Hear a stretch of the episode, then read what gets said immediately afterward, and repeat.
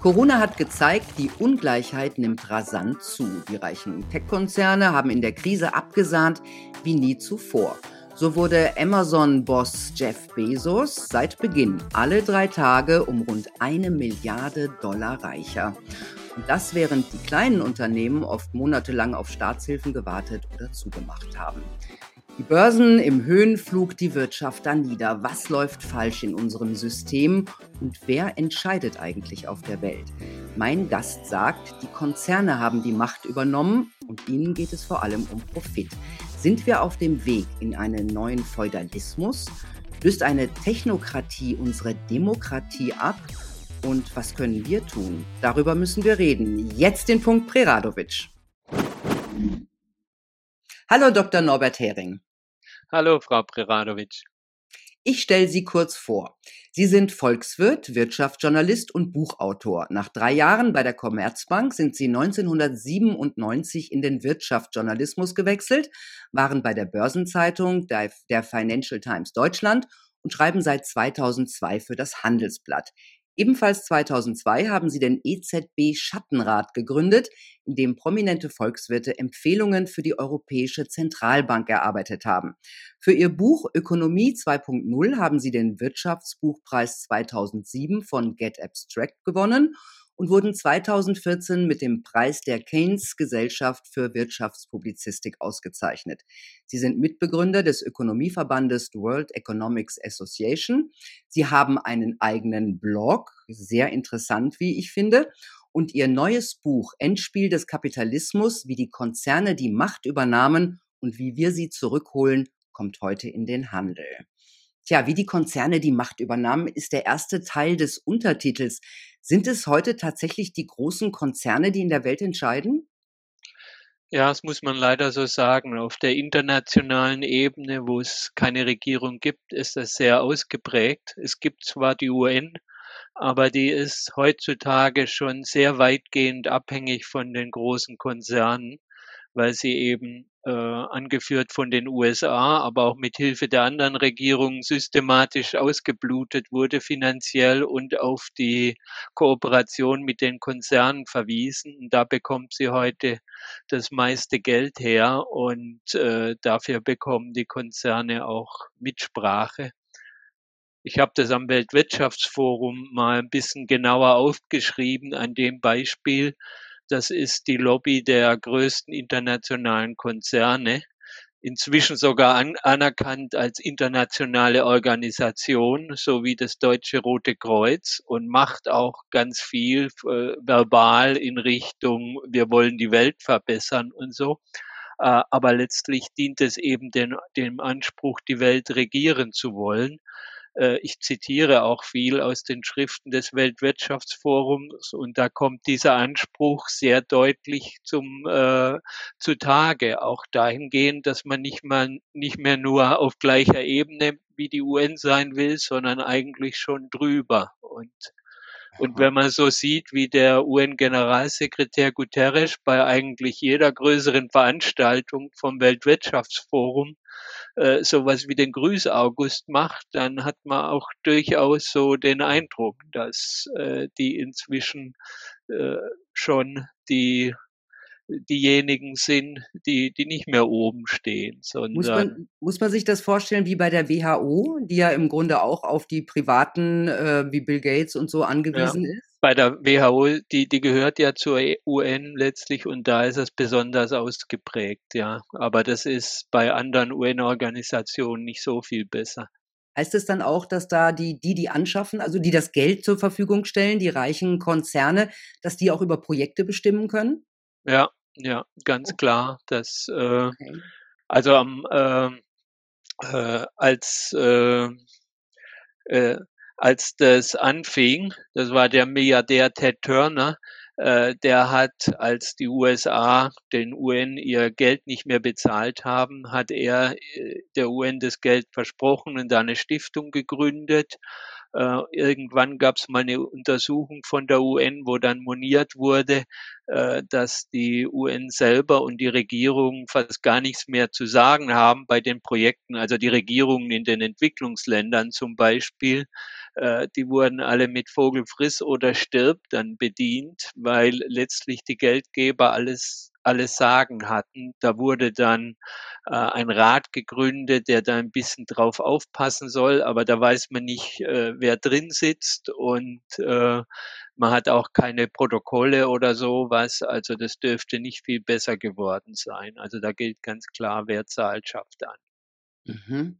Und ähm, hat das WEF oder haben die Konzerne ähm, auch Einfluss auf die großen Politikorganisationen wie die EU zum Beispiel?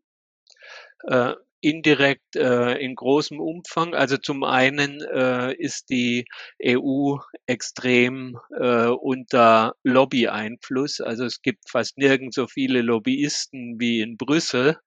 Da kommen auf jeden Parlamentarier und jedes Kommissionsmitglied äh, mehrere Lobbyisten.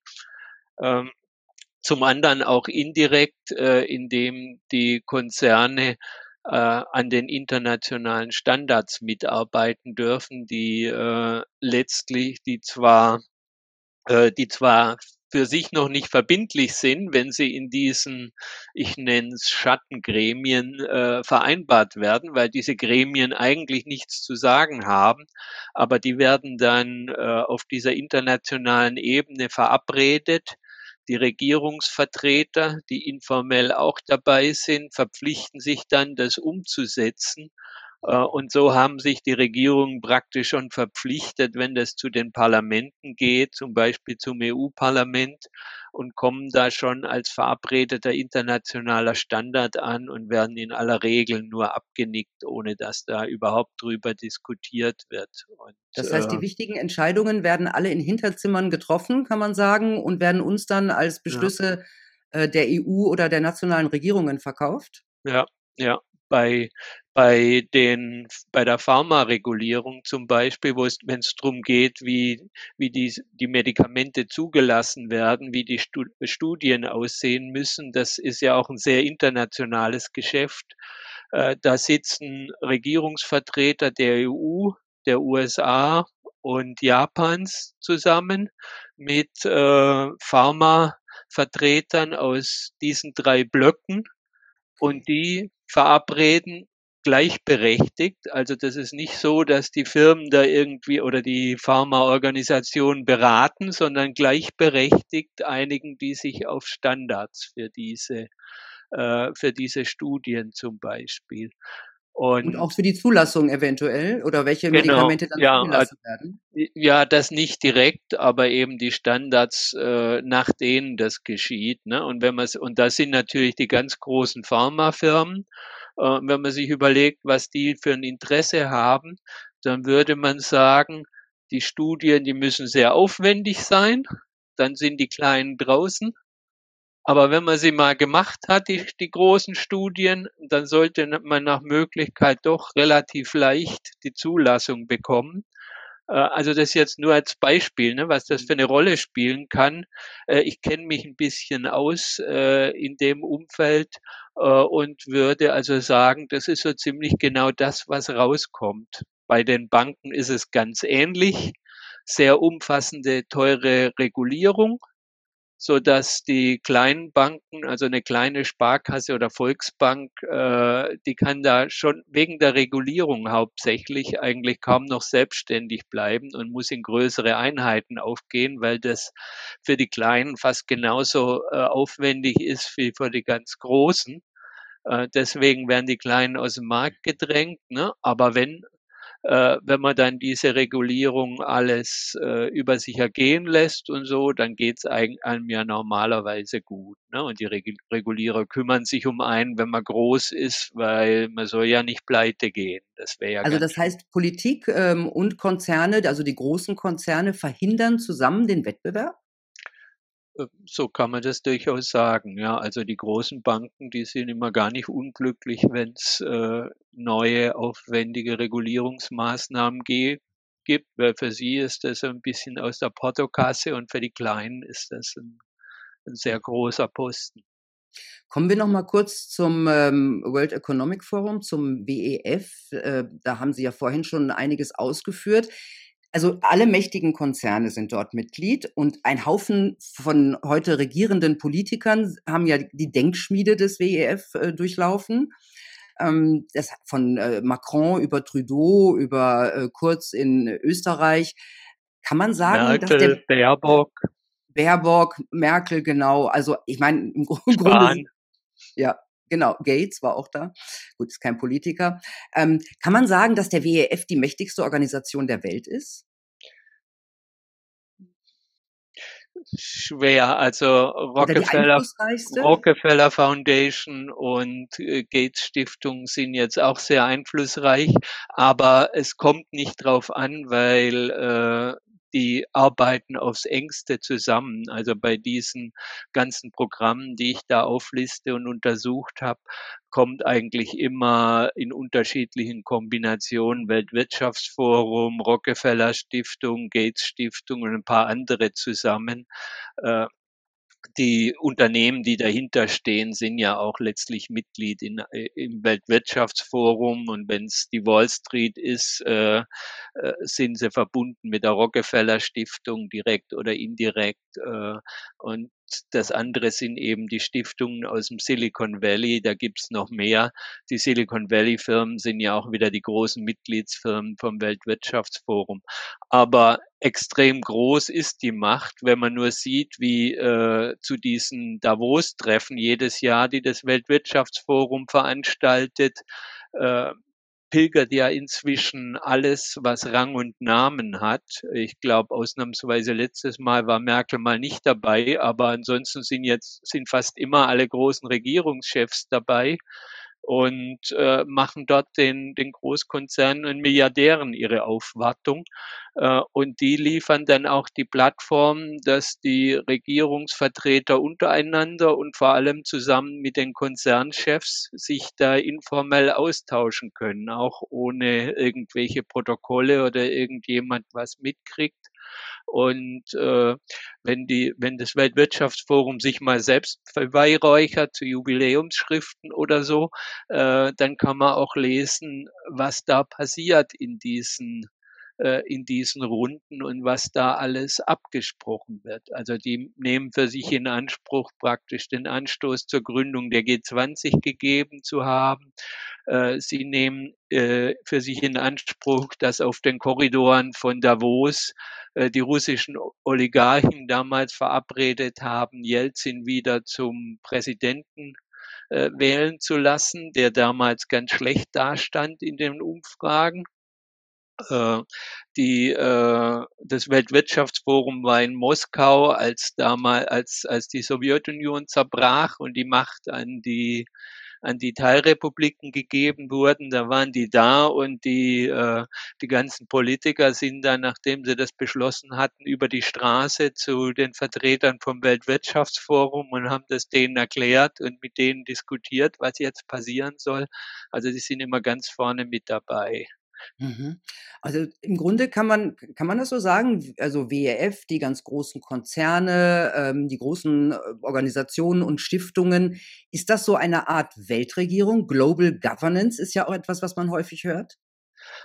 Ja, es, die dominieren die Global Governance, wobei man, es, es gibt eine Definition von Global Governance, die heißt Regieren ohne Regierung. Ne? Es gibt dann eben keine formale Regierung, äh, da gibt's ja auch nicht den einen, äh, der das bestimmt oder, oder eine Gruppe, aber es, äh, sondern es sind dann halt, also was diesen Teil angeht, jeweils die großen Konzerne, die an bestimmten äh, Politikbereichen äh, ein großes Interesse haben. Und dann gibt's eben das Weltwirtschaftsforum, das, äh, das da sehr vieles koordiniert und das dann auch die äh, die Unternehmen dieser Branche ganz zielgerichtet zusammenbringt mit Politikern, die äh, in diesem Feld aktiv sind.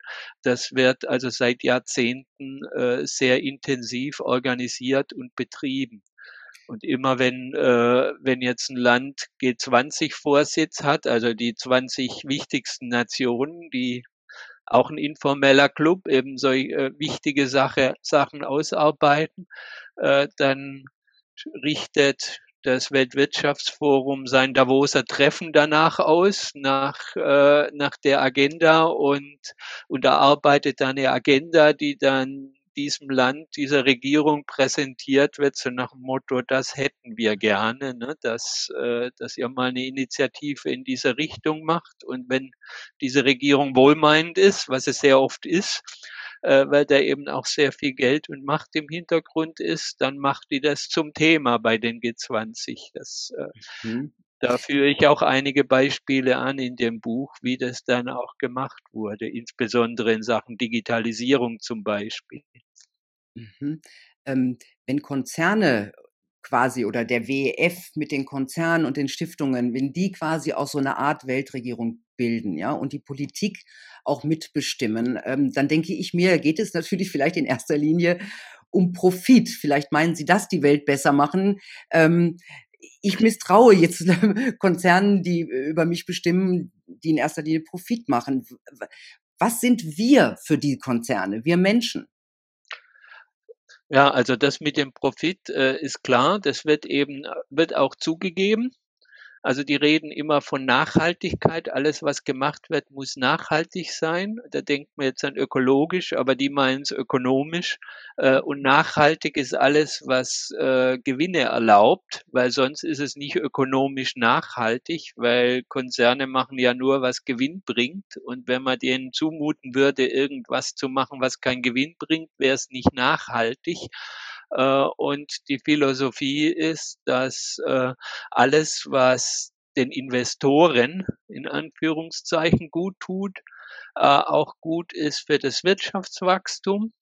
Und weil das wird und Wirtschaftswachstum ist wieder gut für die Menschen und deswegen ist alles, was gut für die Konzerne ist, auch gut für die Menschen. Da ist also Interessenharmonie wie es damals der Chef von General Motors gesagt hat, als er rechtfertigen sollte, warum er äh, da nicht abtreten wollte, als er Minister wurde. Das war vor längerer Zeit. Er hat gesagt, ich sehe keinen Grund, ich kann mir keine Situation vorstellen, in der die Interessen von General Motors nicht die Interessen der USA sind und umgekehrt.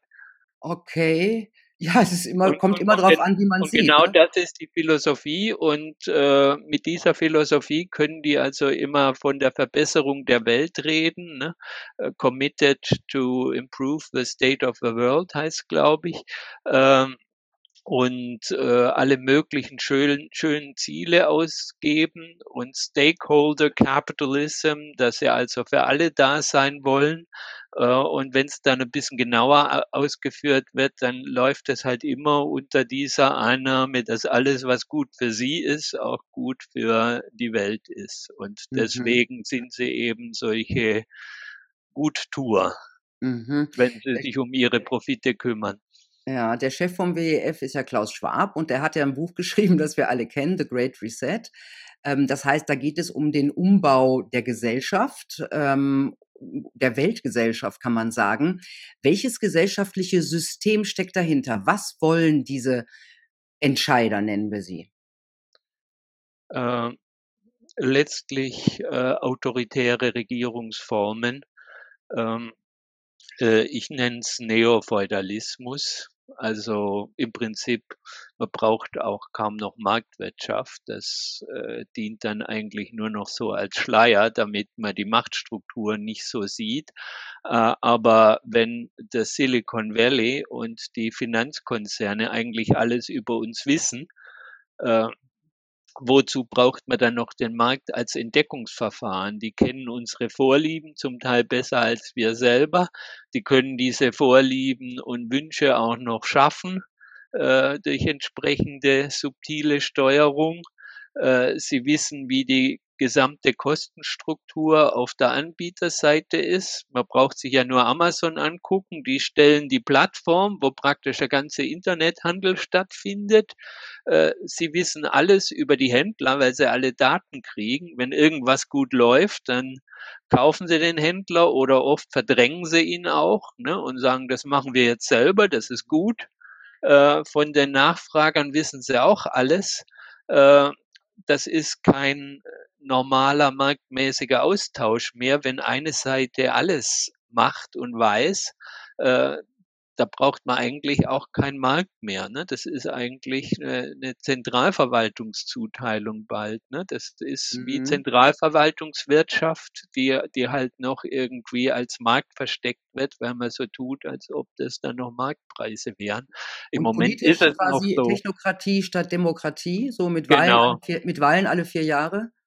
Technokratie ist, äh, ist die Philosophie des Silicon Valley.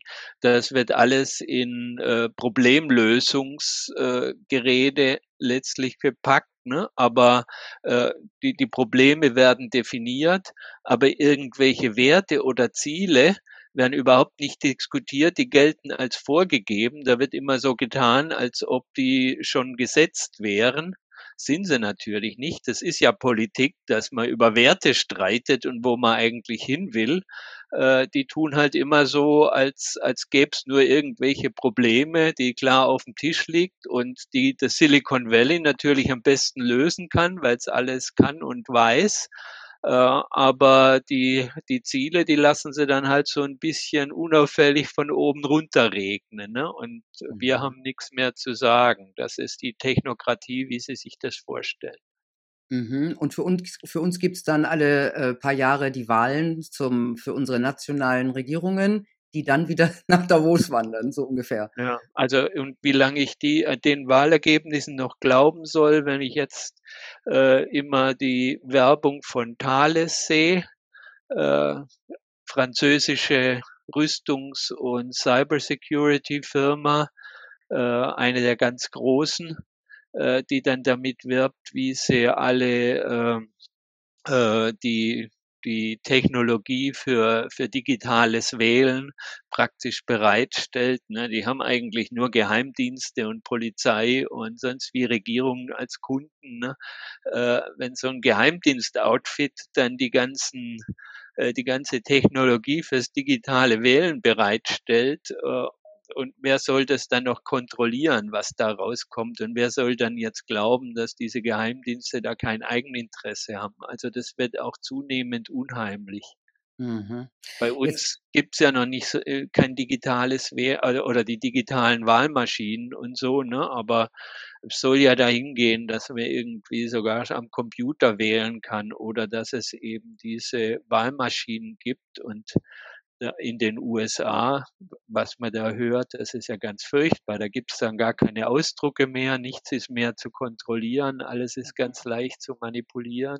Und auf der anderen Seite werden wir vom haptischen entfremdet. Das ist so mein äh, Eindruck, dass wir im Grunde unser Haus nicht mehr verlassen müssen. Wir können Kunde sein, ähm, wir können wählen, alles von zu Hause, wir müssen keine das, Menschen treffen. Das ist Teil der Strategie. Also was da dahinter steht, ist auch ein ganz starkes geopolitisches Interesse, äh, weil äh, in den USA äh, ist man zu dem Schluss gekommen, dass China dabei ist, bei der künstlichen Intelligenz äh, die USA zu überholen Gleichzeitig ist man der Meinung, dass künstliche Intelligenz das Feld der Zukunft ist, wo sich entscheidet, wer wirtschaftlich und dann auch militärisch äh, die Vorherrschaft hat.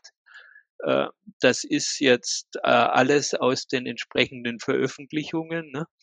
Das heißt, äh, wenn man zulässt, dass China äh, davonzieht, dann verliert man die Weltherrschaft und das ist was, äh, was für die US-Regierung ja völlig inakzeptabel ist. Ne? Äh, Krieg kann man nicht mehr anfangen, weil es der letzte sein könnte. Jetzt hat man Nationalen Sicherheitsrat zur künstlichen Intelligenz geschaffen unter Leitung des früheren Google-Chefs Eric Schmidt. Mhm. Äh, und der hat an, also der hat genau das auch analysiert, dass China dabei ist zu gewinnen und woran das liegt. Und das sind dann zwei Gründe vor allem. Zum einen, dass China so autoritär ist, äh, mit den Daten machen kann, was es will und äh, die seinen großen Konzernen gibt, so dass die praktisch alle Daten haben, die es nur geben kann und alles damit machen können, äh, was sich die amerikanischen Konzerne im Silicon Valley auch wünschen würden. Also das ist das eine. Wenn wir aufholen wollen, müssen wir auch so autoritär und ohne Datenschutz werden. Äh, und das andere ist, dass äh, in China anders als in USA und anderen Industrieländern keine gut funktionierende analoge Infrastruktur gibt. Da kann man vieles halt nicht gut machen. Einkaufen, äh, zum Arzt gehen, all sowas. Und wenn es dann digitale Angebote gibt für Telemedizin oder für Online-Einkaufen und, und für alles Mögliche, für Erziehung, äh, all das, was bei uns jetzt auch kommt, dann springen die Chinesen eben drauf, äh, weil es keine gute Alternative gibt.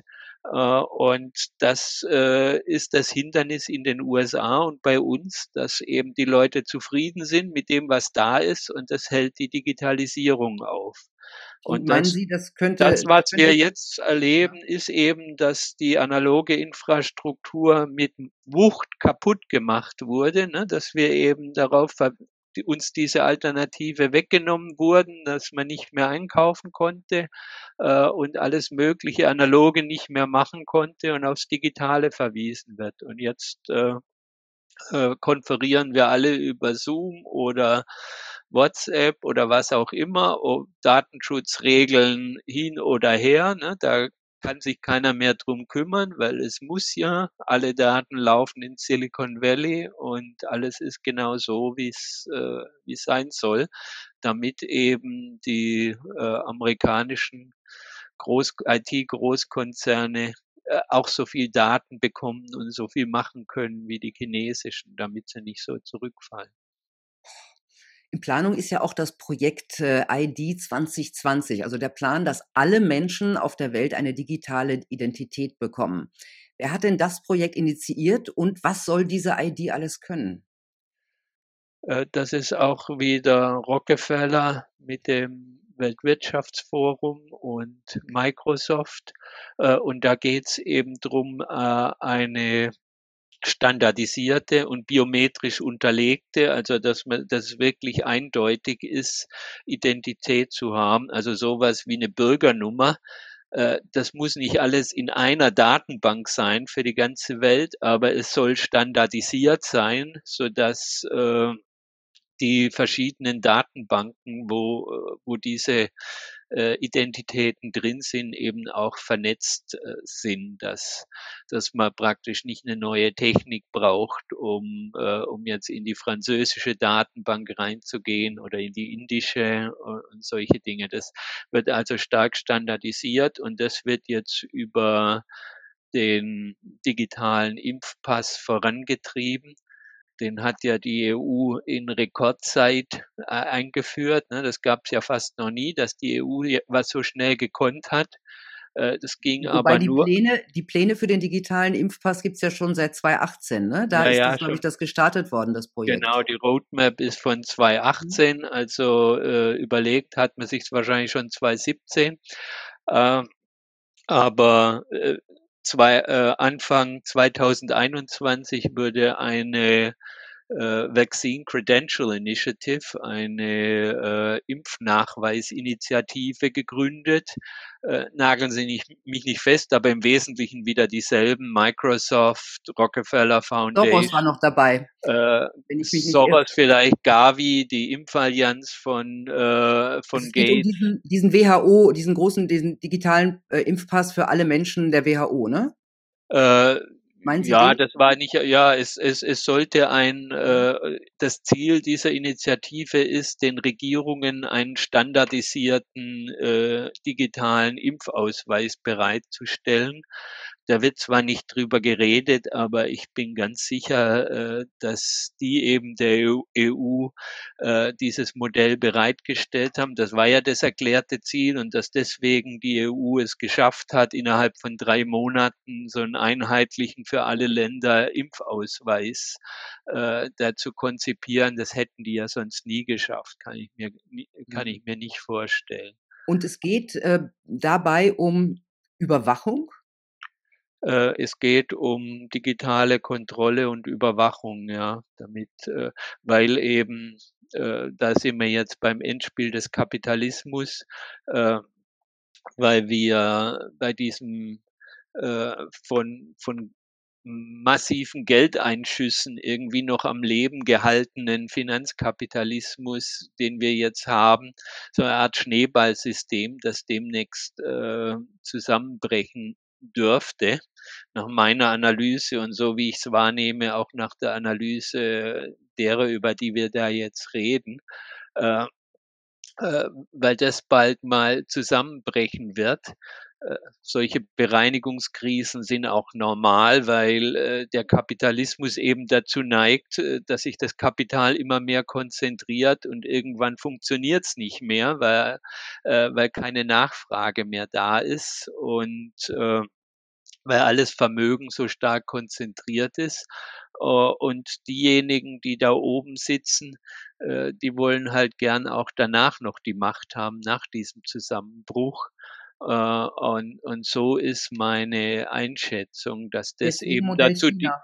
dass hier eben dazu dient, jetzt die Zügel, die Führungsschienen enger zu machen und, äh, und die Kontrolle zu intensivieren, damit man eben nicht weggefegt wird, wenn, wenn das mal nicht mehr weitergeht. Weil wenn's, äh, wenn, wenn das jetzt so weitergehen wird, dann ist es halt, wenn diese Vermögensverteilung so bleiben soll, äh, und diese sehr lahmende Wirtschaft nicht in Gang gesetzt wird, die ja inzwischen äh, die lahmt ja, ne? Und es ist nur noch diese Billionen und Aberbillionen, die da reingepumpt werden an frischem Geld, die den Anschein erwecken, es läuft noch irgendwie. Äh, wenn das nicht mehr geht, dann ist es ja nicht besonders attraktiv für die große Mehrheit der Leute. Äh, und dann muss man entweder was anderes machen, was nicht gewollt ist, oder man muss die Kontrolle intensivieren, damit es keine äh, keine Revolution gibt. Das ist übrigens in dem Buch vom Schwab, von, vom Great Reset, so das äh, Konkreteste, was immer wieder vorkommt, die Angst vor Revolution. Alles andere ist viel Geschwafel, aber da wird er mhm. relativ konsistent und konkret. Und deswegen soll es das bedingungslose Grundeinkommen geben, ne? Genau, das wird auch massiv vorangetrieben in äh, armen Entwicklungsländern schon sehr massiv. Da Im Sudan, wo wir jetzt, äh, äh, wo jetzt ein Militärcoup wieder äh, das wahrscheinlich aufgehalten hat, aber da war der Plan, mit Hilfe eben dieser Stiftungen und der Weltbank äh, bis zu 80 Prozent der Bevölkerung auf ein Grundeinkommen zu setzen, was, glaube ich, im Fall Sudan fünf Euro pro Monat sein sollte. Äh, da sieht man, was irgendwie die Sache, also entweder man hat ein Mobiltelefon oder man kriegt ein billiges und dann kriegt man jeden Monat pro Person seine fünf Euro da drauf. Da wird mhm. dann, äh, das zahlen die natürlich auch nicht selber, sondern da wird dann staatliche Entwicklungshilfe umgelenkt da rein und es wird so Propaganda gemacht, damit die Leute denken, oh, da spende ich doch dahin, ne? das ist eine gute Sache. Äh, und dann ist das relativ leicht finanzierbar. Und dann hat man 80 Prozent eines der Bevölkerung eines, eines muslimischen Landes, das ja ein bisschen als Pulverfass gilt und so, äh, hat man auf, äh, auf dem Grundeinkommen. Man weiß, wo die sind über das Smartphone und man kann sie dahingehend kontrollieren, dass man sagen kann, du bleibst bitte da, ne? sonst gibt's kein, äh, kein Geld mehr und äh, du lässt dich tunlichst nicht erwischen, irgendwelche Aufständischen zu unterstützen oder nur in ihrer Nähe gewesen zu sein, sonst wird dir das Geld abgestellt und das alles für fünf Dollar äh, im Monat ist ein guter Deal. Und das gibt es auch in vielen, in vielen anderen Ländern schon. Und das Gleiche wird ja bei uns äh, auf einem viel höheren Niveau propagiert. Ne? Aber man kann ja schon ahnen, wo das dann hingeht, wenn das mal global eingeführt ist. Und dann will jemand argumentieren, dass 800 Euro ja doch ein bisschen zu wenig sind zum Leben. Äh, und dann kriegt er gesagt, ja, willst du nicht lieber solidarisch mit denen im Sudan sein, die, die 10 Dollar im Monat kriegen? Das ist doch, äh.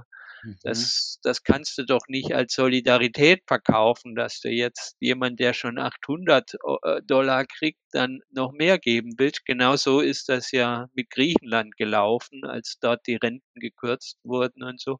Denen wurde dann vorgehalten, massiv gekürzt. Denen wurde dann vorgehalten, in Bulgarien sind sie noch niedriger und die müssen mitzahlen. Und genau das ist der Plan, dass man dann erst einmal hoch anfängt und dann äh, Harmonisierung nach unten stattfindet. Aha. Und dafür braucht es ja ähm, die Bargeldabschaffung, ne? weil sonst ist das ja nicht möglich. Also das heißt, das Geld muss generell digital sein. Es muss digital überwiesen sein, werden, es muss digital quasi ausgegeben werden. Sie haben ja schon zwei Bücher geschrieben über Bargeldabschaffung, das ist eins Ihrer Kernthemen. Ähm, wie weit sind denn da die Pläne gediehen?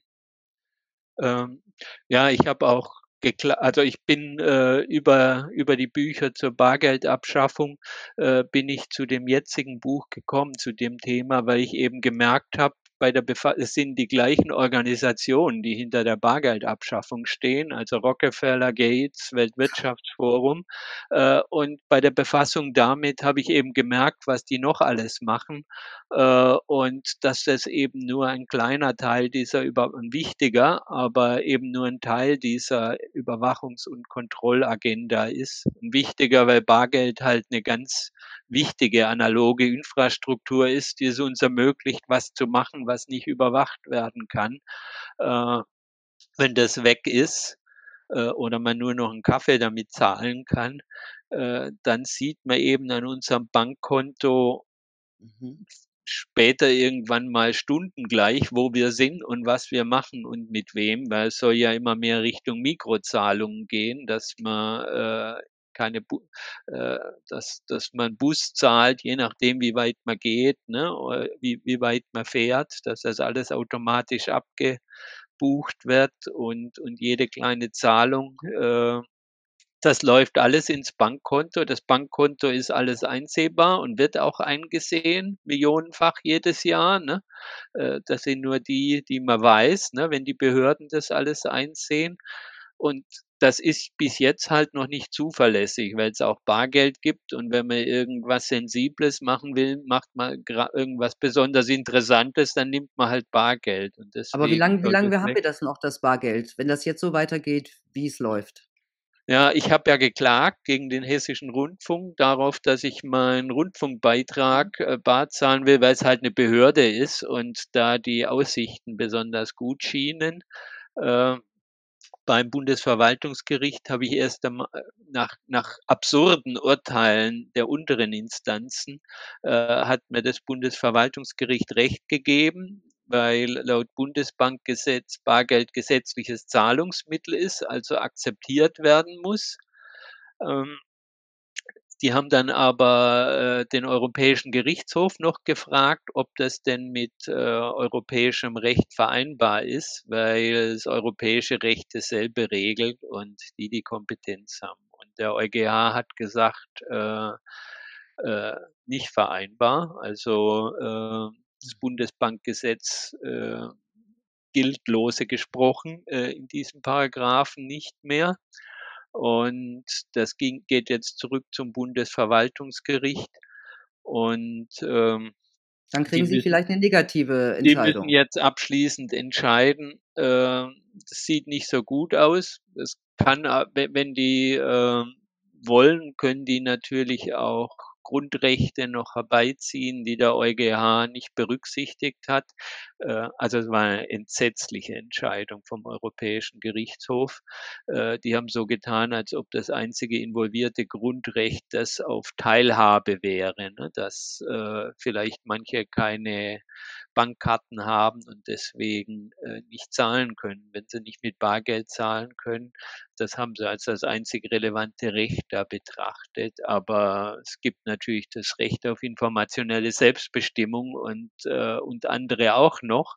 Mhm. Äh, die, die kann das Bundesverwaltungsgericht dabei ziehen und, und sagen, Behörden müssen das annehmen in Deutschland, aber ich weiß nicht, was rauskommt. Also die, äh, was die Gerichte da bisher gebracht haben, ist ziemlich äh, enttäuschend und das war eigentlich meine Haupthoffnung, dass das aufgehalten wird.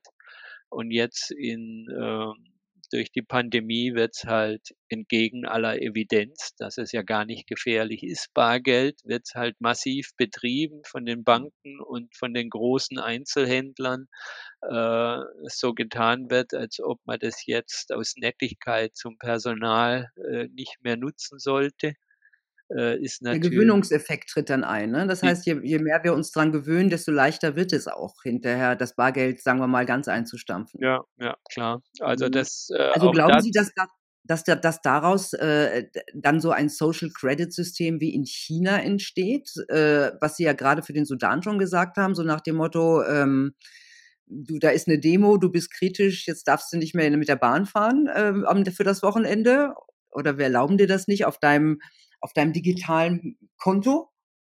Glauben Sie, dass Ähm was kommen kann? Äh, es äh, e es riecht danach. Also, das äh, das, was in China da entwuck wickelt wurde, das wurde jetzt auch in dieser Form, äh, noch nicht so eingeführt oder nur kurzzeitig, aber auf jeden Fall nicht national, aber, äh, es wurde entwickelt. Ähm, das kommt ja alles aus dem Westen, ne? Das ist alles so die äh, die Technik des Kreditratings, äh, und also die Ratingfirmen bei uns nicht so, weil da dürfen sie's nicht, aber im Rest der Welt, äh, gehen die jetzt auch schon in Richtung soziale Daten und so was, ne? Weil wenn man alles weiß über jemand und nicht nur, was er aufm Konto hat, dann kann man eben seine Kreditwürdigkeit einschätzen. Also, unter unter dem Vorwand, äh, Kreditwürdigkeit, äh, wird es auch schon gemacht, fast überall, wo die Datenschutzregeln nicht im Weg stehen, dass man guckt, was postet der so auf Facebook, ne? Und was hat der für Freunde, mit wem kommuniziert der, wie ist deren Kreditwürdigkeit? Äh, das wird dann in Kreditwürdigkeitsscore, äh, übertragen und das ist nur 'n kleiner Schritt, äh, in Richtung so 'n Social weil diese Kreditwürdigkeit gilt ja in China auch schon so praktisch als äh, als soziale Mhm. Vertrauenswürdigkeitsmaß, ne? Weil in China hat eben auch 'n großes Problem mit, äh, Vertrauenswürdigkeit, da so sol solche Dinge wie äh, wie diese gepanschte Babypulver und all so was, äh, ist ist ja nur die Spitze des Eisbergs. Das gibt's da eben massiv und auch im Sozialen, äh, ist da sehr wenig Vertrauen untereinander. Das ist auch so was, ne, dass die da halt sehr drauf springen und viele das auch gut finden, weil's ihnen das Leben erleichtert, wenn sie sehen können, ob sie ihren gegen den vielen Gegenüber, denen sie begegnen, irgendwie trauen können. Bei Ja, und dann uns sind wir ja im Grunde da sind wir ja im Grunde in der Jetzt-Situation, also in der Corona-Situation. Und Sie zitieren in Ihrem Buch auch das Lockstep-Szenario der Rockefeller-Stiftung von 2010, das sich ja auch mit einer möglichen Pandemie schon beschäftigt hat. Und das liest sich so 'n bisschen wie die Blaupause zu heute. Also, ich zitiere mal kurz: „Selbst nachdem die Pandemie abgeklungen war, blieb die autoritärere Kontrolle und Beaufsichtigung der Bürger und ihrer Aktivitäten bestehen und wurde noch intensiviert. Die Idee einer stärker kontrollierten Welt fand breite Akzeptanz. Die Bürger gaben bereitwillig einen Teil ihrer Souveränität und ihrer Privatsphäre an paternalistische Staaten ab, im Austausch für mehr Sicherheit und Stabilität. In den entwickelten Ländern nahm diese verstärkte Aufsicht viele Formen an, biometrische Ausweise für alle Bürger zum Beispiel, was wir ja schon haben inzwischen. Also, das ist jetzt 11 Jahre alt, Mit dieses Papier. tätiger Mithilfe der Rockefeller-Stiftung. Die haben sich dann mit ihren Partnern ganz intensiv daran gemacht, diese biometrischen Ausweise und so voranzutreiben. Also, es war damals noch, äh, unter dem Schleier, äh, des Szenarios, wenn auch wohlwollend präsentiert, ne? Äh, aber das wurde äh, wurde sehr intensiv dran gearbeitet, das umzusetzen. Aber ist es das, was Corona geschaffen hat, eine Akzeptanz für autoritäre Strukturen? Sehen Sie das in unserer Gesellschaft? Ja, ja, ganz massiv. Es wird ja auch, äh, wie auch das, ne, dass man sich vertraut hat vorher, ist äh, geht ja auch kaputt, ne? Es äh, die einen glauben der Regierung alles und, äh, finden, es kann gar nicht autoritär genug sein. Und Noam Noam Chomsky hat jetzt grad gesagt, ne, man soll die diejenigen, die sich nicht impfen lassen äh, soll man einsperren zu Hause und selber drum kümmern lassen, wo sie Nahrungsmittel herkriegen. Und dann hat er noch gesagt, bevor sie verhungern, soll man aber schon noch irgendwie gucken, dass man ihnen was bringt. Äh, ich übertreibe nicht, hat er so gesagt. Ne? Also das ist die Kälte und, und das Gegeneinander, was, äh, was mhm. da jetzt schon eingeführt ist. Äh, und äh, auf, auf der einen Seite dieses Grabens ist, ist auch diese massive Akzeptanz von, von allerautoritärsten Maßnahmen inzwischen. Mhm. Ähm, auch die deutsche Regierung plant ja jetzt ein neues Gesetz, haben Sie gesagt, das Maßnahmen auch nach Ende der Notlage äh, ermöglicht. Also man sagt, die Notlage, die pandemische Notlage, die geht jetzt zu Ende. Aber mit dem Gesetz soll jetzt die Maßnahmen weitergeführt werden können bis März 2020. Ich wundere mich ein bisschen, weil 22. März ist immer noch Grippesaison. Äh, 2022, Entschuldigung. Mit März 2022. Aber März, ich, ich denke immer, März ist ja eigentlich noch Grippesaison. Also ich kann mir vorstellen, dass man am 20. März dann sagt, ach, jetzt ist gerade ein blöder Zeitpunkt, verlängern wir es nochmal. Haben Sie auch die Befürchtung? Äh, ja, das scheint, äh, also ich, äh, äh ich habe, äh, da ich mich ja mit diesen Aktionen beschäftigt habe, mit äh, diesen biometrischen Ausweisgeschichten und sowas, äh, habe diese Corona-Maßnahmen jetzt schon länger betrachtet unter diesem Aspekt und da zahlt eigentlich alles drauf ein. Ne? So mhm. die äh, die dauerhafte Ausweisverpflicht Nachweisverpflichtung, dass man äh, gesund ist, zu etablieren äh, und äh, das wird auch nicht mehr weggehen. Das ist ja der Plan. Wir werden ja jetzt schon vorbereitet, nachdem wir vorher Corona-Leugner waren, wenn man gesagt hat, äh, das ist auch nicht so viel schlimmer als Grippe. Ne? Wird jetzt schon äh, von Spahn und, und dem RKI-Chef Wieler gesagt, äh, Grippe ist auch ganz schlimm, ist fast so schlimm wie Corona, auf jeden Fall impfen lassen gegen Grippe und so. Äh, wir brauchen jetzt die Boosterimpfung. Ne? In Israel und China kriegt man schon seinen Impfpass weggenommen, wenn man nicht die dritte Impfung hat. Und das kann man ja mit der vierten dann irgendwie auch machen. Oder mit der Grippeimpfung oder allem anderen, was äh, möglicherweise da äh, herausgezogen wird. Das um Verhältnismäßigkeit geht es ja schon lange nicht mehr. Ne? Man muss ja die Verhältnismäßigkeit nicht mehr nachweisen. Äh, und dann äh, ist eben die Infrastruktur geschaffen. Darum geht es, dass, dass man jetzt überall diese Infrastruktur hat, dass jeder, äh, jeder Gaststättenbetreiber und jeder, der irgendwas macht, die Infrastruktur hat, um solche, äh, solche Impfpässe zu kontrollieren. Äh, das wird es wird anfangen auf den Flughäfen, dass es nur noch äh, digital geht, ne, nur noch mit Lesegeräten, dass die anderen nicht mehr gelten, weil das äh, zu aufwendig ist und zu viel Zeit kostet. Da hat man jetzt schon diese Meldungen von vier Stunden vorher da sein in Berlin. Berlin scheint sowieso das, äh, das Experimentier- und Einführungsfeld zu sein. Da haben sie ja schon äh, für ihre 2G und 2G-Regeln äh, den den analogen Impfpass für ungültig erklärt. Da gilt nur noch die digitale Variante. Äh, da kommt jetzt diese ganze Propaganda mit dem Flughafen, ne, dass es alles viel zu lange dauert. Also darüber wird es dann digitalisiert und dann hat irgendwann jeder äh, jeder Gaststättenbetreiber so ein Lesegerät für einen QR-Code äh, und dann ist es ein, irgendwann gar kein großes Ding mehr und es ist eingeübt, dass jeder kontrolliert wird und, äh, äh und die Mehrheit der Regierungsgläubigen findet es gut, wenn wenn sichergestellt ist, dass keiner mit Grippe da reinkommt, was ja gar nicht der Fall ist, weil die Impfung ja irgendwie alles nur sehr begrenzt schützt, aber darauf kommt es ja nicht mehr an, wenn man es äh, genug einbläut. Äh, und so ist, ich weiß nicht, ob es klappt, aber der Plan ist auf jeden Fall, so wie mhm. ich das sehe, dass das auf unbegrenzte Zeit weitergeführt wird. Haben die Konzerne oder die neuen Entscheider, nennen wir sie mal so, auch einen Plan für das nächste große Thema? Klimawandel ist ja jetzt auch in aller Munde. Ja, Klimawandel hätte irgendwie reinspielen können in das Endspiel des Kapitalismus, äh, ist ja auch das Thema vom Great Reset. Äh, ich habe es nicht mit reingenommen, weil ich es einfach noch nicht hinreichend durchdringe.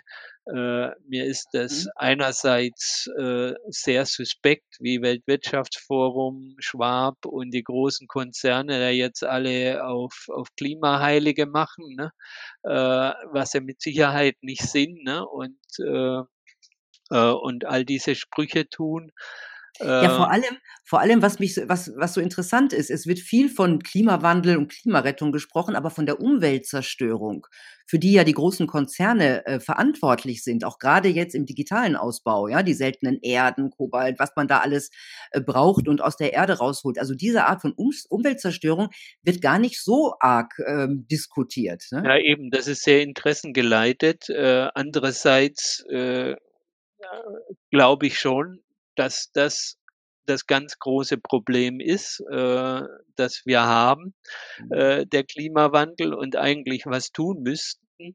Äh, aber ich habe halt die Haltung, solange ich noch nicht so richtig verstehe, was läuft, äh, halte ich mich da raus, ne? Ich will da ni nicht sagen, das ist alles, äh äh, das sind alles Tricks von den großen Konzernen und damit irgendwie äh, so tun, als ob's gar kein Problem gäbe, ne? Die Und, Frage ist nur, äh können wir es wirklich lösen? Aber und an andererseits will ich eben auch ja. nix sagen, was den großen Konzernen in die Hände spielt, ne, und denen ermöglicht, da ihre i ihre heuchlerischen Sprüche abzusondern und ihre Interessen zu verfolgen. Und deswegen habe ich das rausgelassen. Das Buch ist dick genug, Ja, äh, stimmt. Solang bi bis ich bis ich selber genau verstehe, was was da eigentlich los ist. Ähm, äh, was was ich auch in Ihrem Buch kurz angelesen oder kurz gelesen habe, ähm, äh, das geht den großen Konzernlenkern, ja, auch den Gras den den der Tech-Industrie, ähm, den die haben ja ein neues Thema für sich entdeckt, und zwar die Unsterblichkeit. Was steckt denn da dahinter? So ein Äh bisschen am Rande jetzt, aber Ja, gut. Ja, das äh, äh, es geht ja um Macht, ne? Und, äh, man kann da zurückgehen bis zu den Pharaonen, bis zu Mesopotamien vor 3 bis 3.000 vor Christus, ne? Ich, äh, nenne das, was wir jetzt haben, äh, eine eine soziale große soziale Maschine, ne, wo wo wo jeder seine Funktion hat und, äh, äh, auf das Ziel hin operiert. Die erste war, äh, eben in Mesopotamien, vor 5.000 Jahre sind's inzwischen her oder oder 4.000. Ähm, die ersten solchen sozialen Maschinen ganz ganz autoritär von oben herunter, vom Pharao bis runter. Äh, und und das Ziel war die Unsterblichkeit des Pharao. Äh, letztlich verbrämt damit, dass er in die Unsterblichkeit eintritt und von dort aus vom Reich der Unsterblichen sich weiter um seine Untergebenen kümmert und dafür sorgt, dass es denen gut geht. Äh, dafür wurden diese immensen Bauleistungen vollbracht, Mhm. ne, diese Pyramiden, äh, aufgehäuft, damit der Pharao unsterblich werden kann. Und wir sind jetzt, äh, in 'ner ganz ähnlichen Situation, wo alles auf 'n paar äh, auf 'n paar Ultra-Mega-Reiche zugeht. Das ist ja nur Macht, ne? Das hat ja nix mit Konsum oder Geld ausgeben zu tun. Äh, diese diese Hunderten Milliarden, die die besitzen, äh, ist ja weit jenseits dessen, was man ausgeben kann. Die die bauen die teuerste Yacht, die es gibt, und dann sind sie Ja, halt aber die die die investieren doch die investieren doch ganz deutlich in, äh, Ja eben Unsterblichkeitsforschung, und und dann, äh also mehr Geld ist nur noch begrenzt was und dann müssen sie halt ins All, äh, und müssen irgendwie unsterblich werden, dass sie auch genug Zeit haben, äh, ihre Macht und ihr Geld zu genießen. Das ist wie bei den Pharaonen. Also, wir sind, äh, in unserer Gesellschaft Pharaonen. Äh, in unserer Gesellschaft, wenn man das so vergleicht, äh, es ist ziemlich schockierend, die äh, Ja. die Parallelität von damals. Also, Also, äh ich muss sagen, das Bild gefällt mir, die neuen Pharaonen, so könnten wir sie eigentlich nennen. Ähm, eine Frage habe ich noch, und zwar, jetzt kommen wir auf den 2. Teil des Untertitels zurück zurück. Ähm, wir können uns die Macht von den Konzernen zurückholen, sagen Sie. Wie soll denn das gehen? Nach dieser dystopischen Ja. Vorstellung jetzt. Ja, also ich habe noch 'n äh, einen Teil, wo ich beschreibe, wie der Kapitalismus funktioniert, was er ist. Das ist, ähm, äh können wir jetzt natürlich nicht ausbreiten, aber das Wichtige ist eben, dass die Kapitalisten das Geld aus den Unternehmen rausziehen können, äh, und dass der Finanzsektor für die, äh, Kapitalbesitzer dafür sorgt, dass das gut funktioniert und dass, äh, alle unternehmerische Aktivität nur darauf abzielt, äh, die Gewinne der Kapitalbesitzer zu mehren, die die rausziehen können, die dann auch dem Unternehmen nicht mehr zur Verfügung stehen. Äh, und da setze ich dann an äh, für für die Alternative, die dann eben auch keine soziale Maschine sein soll für irgendjemand, sondern, äh, eher so als Symbiose gedacht ist. Und die Kernidee ist, dass, die Unternehmen nicht für Kapitalbesitzer da sein sollen, sondern soziale Institutionen sind, die einen sozialen Zweck haben, äh, 'n satzungsmäßigen Zweck und den erfüllen sollen. Und der ist eben, gute und viele Produkte günstig herzustellen Mhm. für die Konsumenten, äh, für die, ähm äh, für die Arbeitnehmer 'ne Erwerbsmöglichkeit zu bieten. Äh, ja, das im 'Ne so Wesentlichen. soziale Marktwirtschaft im Grunde, ne? Soziale Marktwirtschaft Aber wie kriegen wir die? Die wie müssen wir uns die irgendwie und erkämpfen, oder? das äh, das würde so gehen, dass die Unternehmen sich selber gehören. Äh, ist kein ganz keine ganz abseitige Idee. Also, selbst aus der Wirtschaft und der Politik gibt's ja jetzt grad die Alternative. Es hieß Verantwortungskapital. Äh, inzwischen heißt's, äh, GmbH mit gebundenem Vermögen mit gebundenem Kapital. Das ist genau das.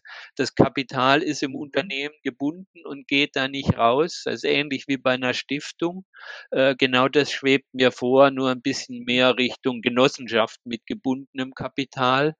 Äh, die diese Unternehmen stehen im Wettbewerb, äh, müssen also gucken, dass sie dass sie Gewinne machen, aber die Gewinne werden dann nicht irgendwie ausgeschüttet und verlassen das Unternehmen, sondern die dienen nur dem satzungsmäßigen Zweck, also zu investieren, Mhm. äh, besser zu werden. Äh, darum geht's letztlich Also, dann. ich merke, es es geht um das Gegenteil von dem, was wir jetzt grade haben. Es war ein sehr spannendes Gespräch. Vielen Dank, Doktor Hering. Also danke Ihnen, dass ich hier sein durfte. Ja, sehr gerne. Also, Ihr Buch hat mich nicht lustiger gemacht, aber klüger. Und, ähm, ich möchte das euch, liebe Leute, weiterempfehlen. Also, meine eindeutige Buchempfehlung: „Endspiel des Kapitalismus“. Das fügt unsere Ahnungen wunderbar mit Fakten zusammen. Das war so mein Eindruck. Und eins muss uns immer klar sein: Wir haben es in der Hand, wie unsere Welt aussieht. Allerdings nur, wenn wir sehr, sehr viele sind.